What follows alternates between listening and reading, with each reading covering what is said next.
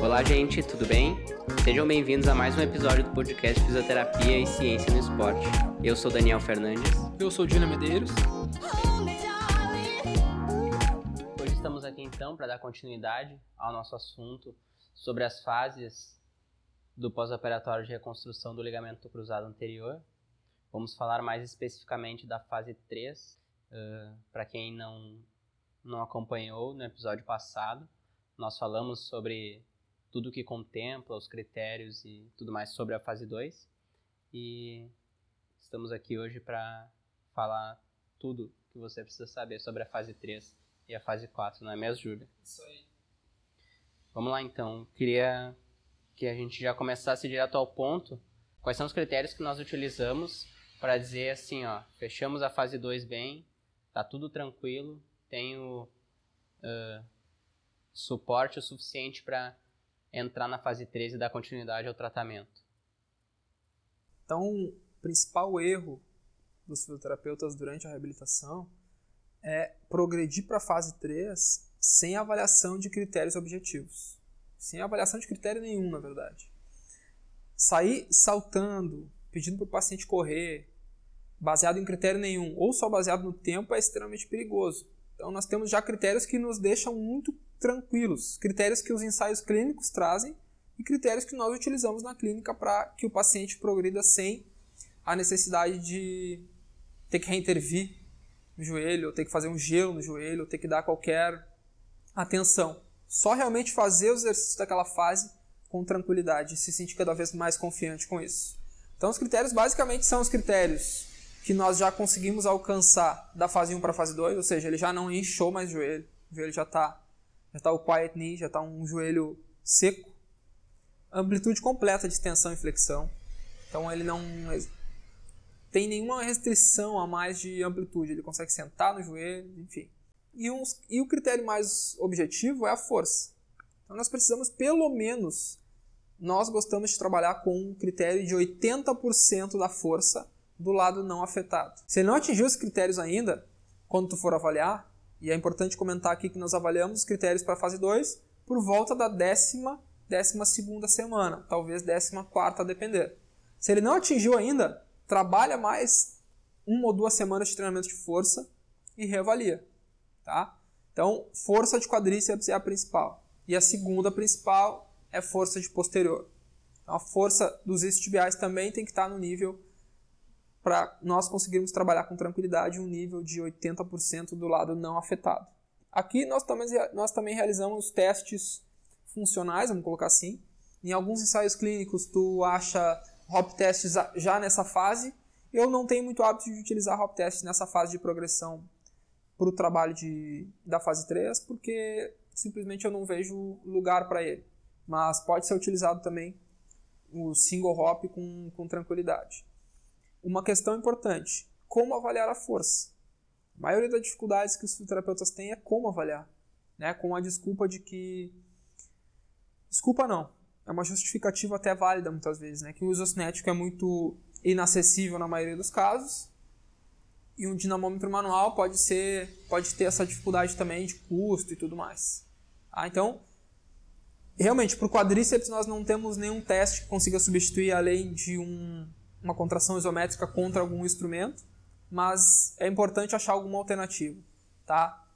Mais próximo que nós temos é o teste de URM. Então, fazer o teste de URM é achar uma cadeira extensora e realizar o teste de URM com aquele paciente, seja de URM ou enfim, de 10 RM, 6 RM, fazendo a, a normalização através das fórmulas cabíveis. Então, não tem possibilidade de avaliar com o método direto, é, mais objetivo mesmo, trabalhamos com, com um RM na academia. Tá? Então, basicamente é isso. Os critérios para passar da fase 2 para a fase 3 com tranquilidade são esses que eu comentei. E avaliando-os, a chance de dar qualquer problema é muito pequena. Só complementando isso aí que tu falou, tem, tem inclusive escalas que na internet disponível que tu faz um RM para fazer um RM, que seria uma a tabelinha já vem pronta. Então tu bota os quilos, faz as repetições, só acha na, na tabela e aí tu tem tem a resposta disso é bem, bem tranquilo e bem fácil, inclusive, de, de se fazer.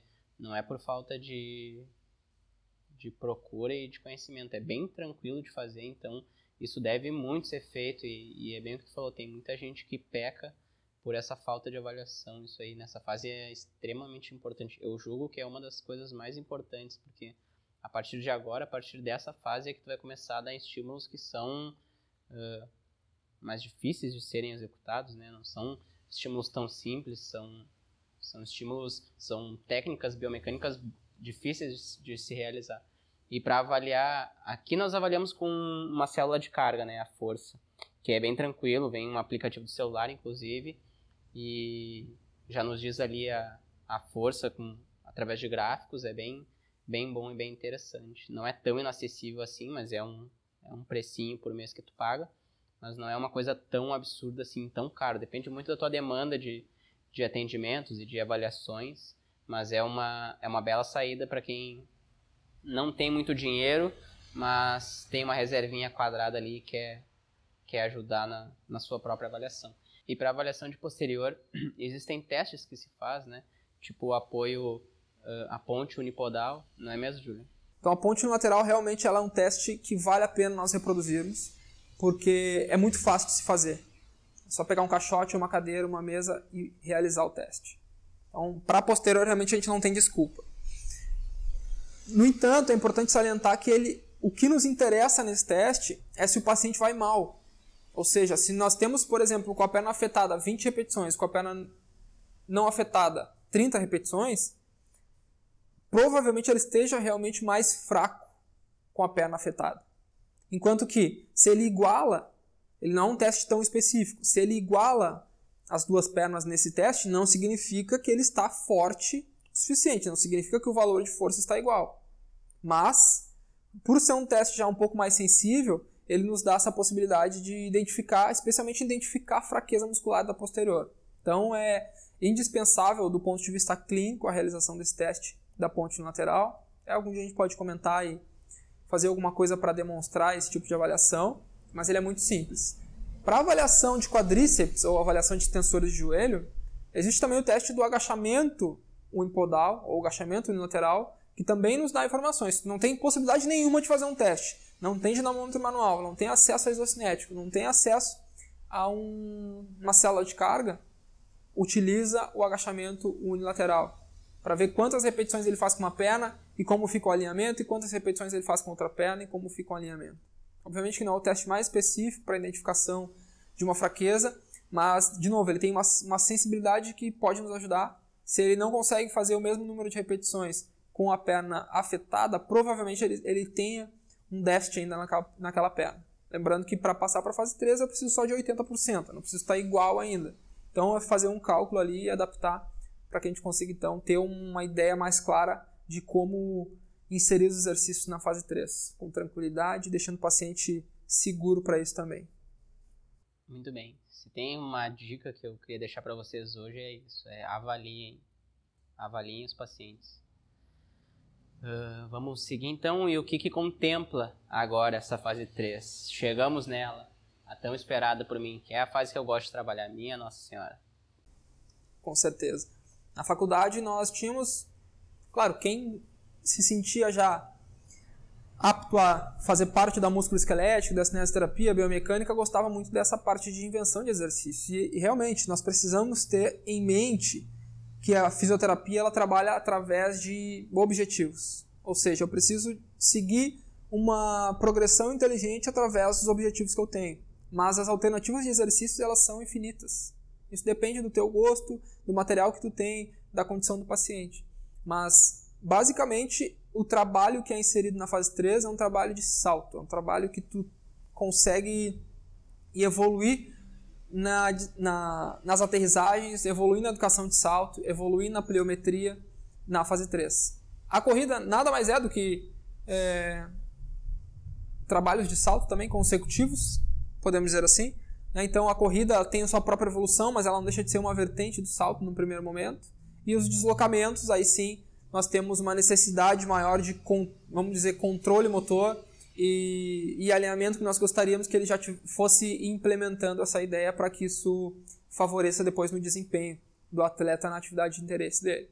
Então, três são as situações, três são as alternativas de trabalho e as necessidades da fase 3. Saltos, deslocamentos laterais, enfim, e corrida.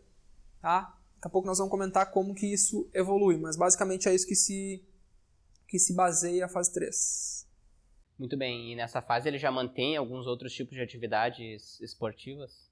Perfeito. Bom, é importante aqui salientar que a fase 3, a, a inclusão dessas atividades. Eu não tenho exclusão de nada, basicamente.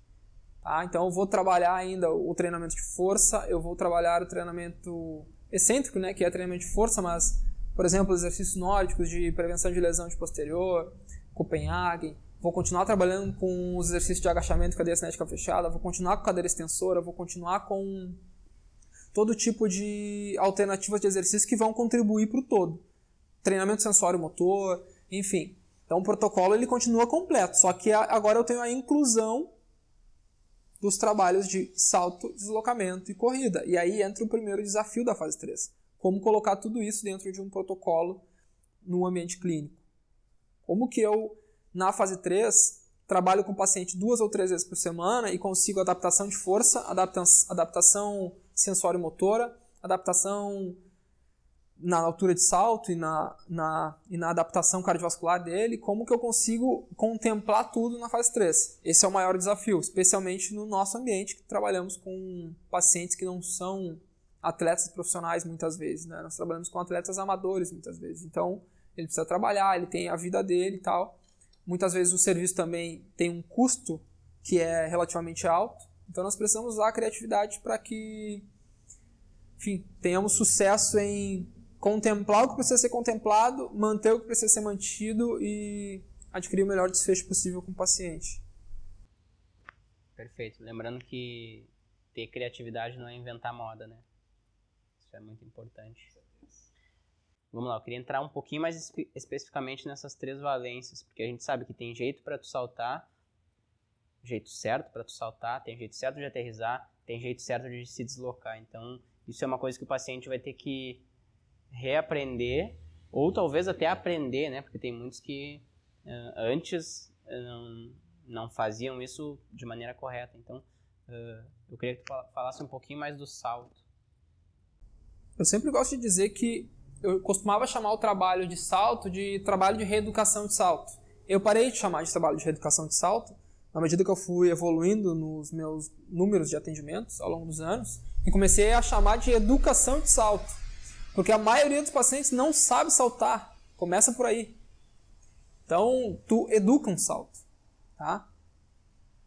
Vão ter fisioterapeutas, vão ter fisioterapeutas que simplesmente não concordam com essa ideia de que a forma é importante. Eles concordam que o paciente vai se adaptar àquele salto uh, torto, né, aquele salto fora de padrão, e que isso é o jeito dele e que isso não faz mal, enfim, eu acho que são opiniões. Tá? Mas eu não consigo imaginar um atleta de alto desempenho, ou não consigo me imaginar aumentando o desempenho de um atleta que queira ter o desempenho aumentado e permitir um salto com um desalinhamento muito agressivo. Tá? Ou com uma flexão de tronco muito importante. Sem equilíbrio entre musculatura posterior, da cadeia posterior e cadeia anterior. Então eu não consigo trabalhar dentro de um padrão que eu não considero minimamente adequado. Obviamente que ninguém é robô, cada um vai ter um, uh, dis distorções nas suas formas, tá? tanto de corrida quanto de salto, isso não necessariamente é prejudicial, mas eu preciso de um mínimo de alinhamento para o melhor sinergia muscular, melhor alinhamento articular. Tá? Então é muito presente hoje a questão do valgo dinâmico. Né? Embora essa seja uma discussão separada, não seria interessante eu, para um paciente que recém reconstruiu o LCA, saltar com presença muito importante de vago dinâmico? Eu tenho possibilidade de corrigir isso, tá? dentro de um trabalho de controle motor, associado a um trabalho de força, obviamente. Né? Mas é um, um trabalho misto entre cognitivo, controle motor, força, aprendizado realmente. Então, o trabalho de salto é importante tanto do ponto de vista de evolução do trabalho pliométrico, para adaptação muscular mesmo, o trabalho pilométrico ele nos traz a adaptação neuromuscular, e um trabalho, vamos dizer, mais voltado para o sensório motor, mais voltado para o aprendizado motor e para como realizar aterrissagens. Ah, e fazendo uma evolução dentro disso. Então, já entrando no assunto da evolução, nós começamos a trabalhar o salto educativo. Como é que é o padrão desse paciente? Ele tem um bom padrão de salto concêntrico, ou seja, para cima de alguma coisa, ele tem um bom padrão de aterrissagem. Como é que é o padrão? Observa de frente, observa de lado, usa a escala se precisar, tá? Mas não deixa de trabalhar isso, não deixa de passar por essa fase.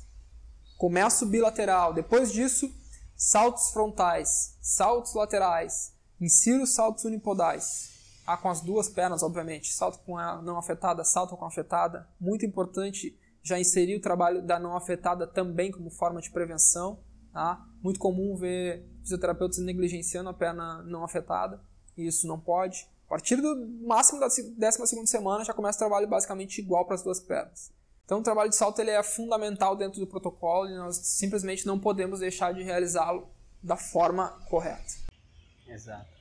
E além da forma correta, uma coisa que é, é importante atentar é que a exposição ao salto ela tem que ser gradual, né? Não adianta tu chegar e pedir para o paciente saltar um caixote gigantesco que ele vai ter muito mais dificuldade. Então, começa com saltos baixos, que nem o Julian falou, com steps baixos, e assim tu vai aumentando progressivamente.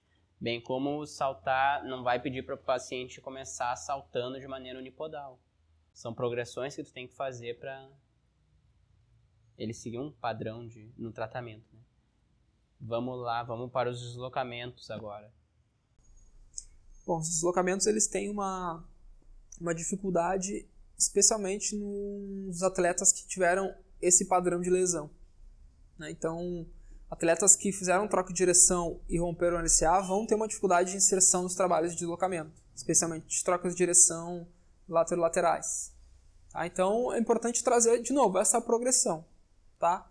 Basicamente, a progressão funciona primeiro com deslocamentos anteriores e posteriores. Muito importante trabalhar deslocamento posterior deslocamentos laterais, deslocamentos diagonais, partindo para a troca de direção em rotação sobre o eixo, pivoteios ou uh, na troca de direção. Tá? Então, o, a última parcela desse trabalho vai ser uma associação entre esses planos para realizar então a troca de direção, o cutting, para associar já trabalhos mais específicos do esporte futebol. A gente sempre vai estar tá falando, quando a gente falar em um atleta, sempre vai vir à mente o futebol, porque é o esporte mais comum no Brasil e é o esporte que nós mais recebemos. Mas se for outros esportes, a gente vai ter que adaptar nesse sentido. Mas depois a gente vai discutir um pouquinho como abordar isso em outros esportes. Chegamos então na hora de botar o paciente para correr. Isso é uma dúvida muito muito comum que eu recebo. É, quando que eu quando que eu boto o paciente para correr? Isso tanto o paciente pergunta que eles são são ansiosos para saber isso que é uma informação importante né? E mas eu recebo também bastante mensagem de fisioterapeuta perguntando uh, ah Dani é, acabei de receber um paciente LCA quando qual é qual é o mês que tu bota ele para correr? Porque nós falamos bastante em semanas aqui mas paciente que não estuda muito isso uh, fisioterapeuta que não estuda muito isso fala mais em em mês né e aí eu recebo muito esse questionamento. E aí, Julian, quando que a gente bota o paciente para correr e como? Sempre lembrando que o tempo serve como direcionamento. Nós vamos usar o tempo como direcionamento para avaliar o paciente entre a décima e a décima quarta semana. Ele passando nos critérios, ele inicia a corrida. Tá? Então isso normalmente vai em média acontecer na décima segunda semana. Um pouco mais, um pouco menos, a depender do paciente. Tá? Só que ele precisa atingir os critérios que eu comentei antes. E aí a progressão da corrida ela funciona primeiro por volume. Então nós fazemos essa progressão por volume. Normalmente funciona por semana. Então um, vamos dizer um quilômetro na primeira semana, pode manter um quilômetro na segunda semana, terceira semana e quarta semana dois quilômetros, quinta e sexta três quilômetros, sétima e oitava 4 quilômetros. Depende se o, qual é a relação do paciente também com a corrida. Porque eu já, eu já tive pacientes que são corredores. Então a evolução deles invariavelmente vai ser mais rápido. Então, pacientes que não são corredores têm uma evolução um pouco mais lenta, não tem problema. O importante é seguir uma lógica e sempre avaliando, sempre avaliando como o paciente ficou. nunca, absolutamente nunca, se o paciente correu uma certa distância ou um certo tempo e inchou o joelho, o que não é para acontecer se os critérios foram, for, forem avaliados, de repente ele correu demais, se empolgou no final de semana, se inchou o joelho, obviamente que está demais. Retorna para o que ele estava fazendo antes. Se ele correu 5 e inchou o joelho, retorna para 3, que é o que estava antes. Tá? Espera os sintomas amenizarem e retorna para o que estava sendo uh, feito antes. Mas não é a tendência. Avaliando os critérios não é a tendência. O importante é só. A gente comenta mais aprofundado sobre. Esse, a gente pode comentar mais aprofundado sobre os critérios de progressão, mas isso realmente é dependente do paciente.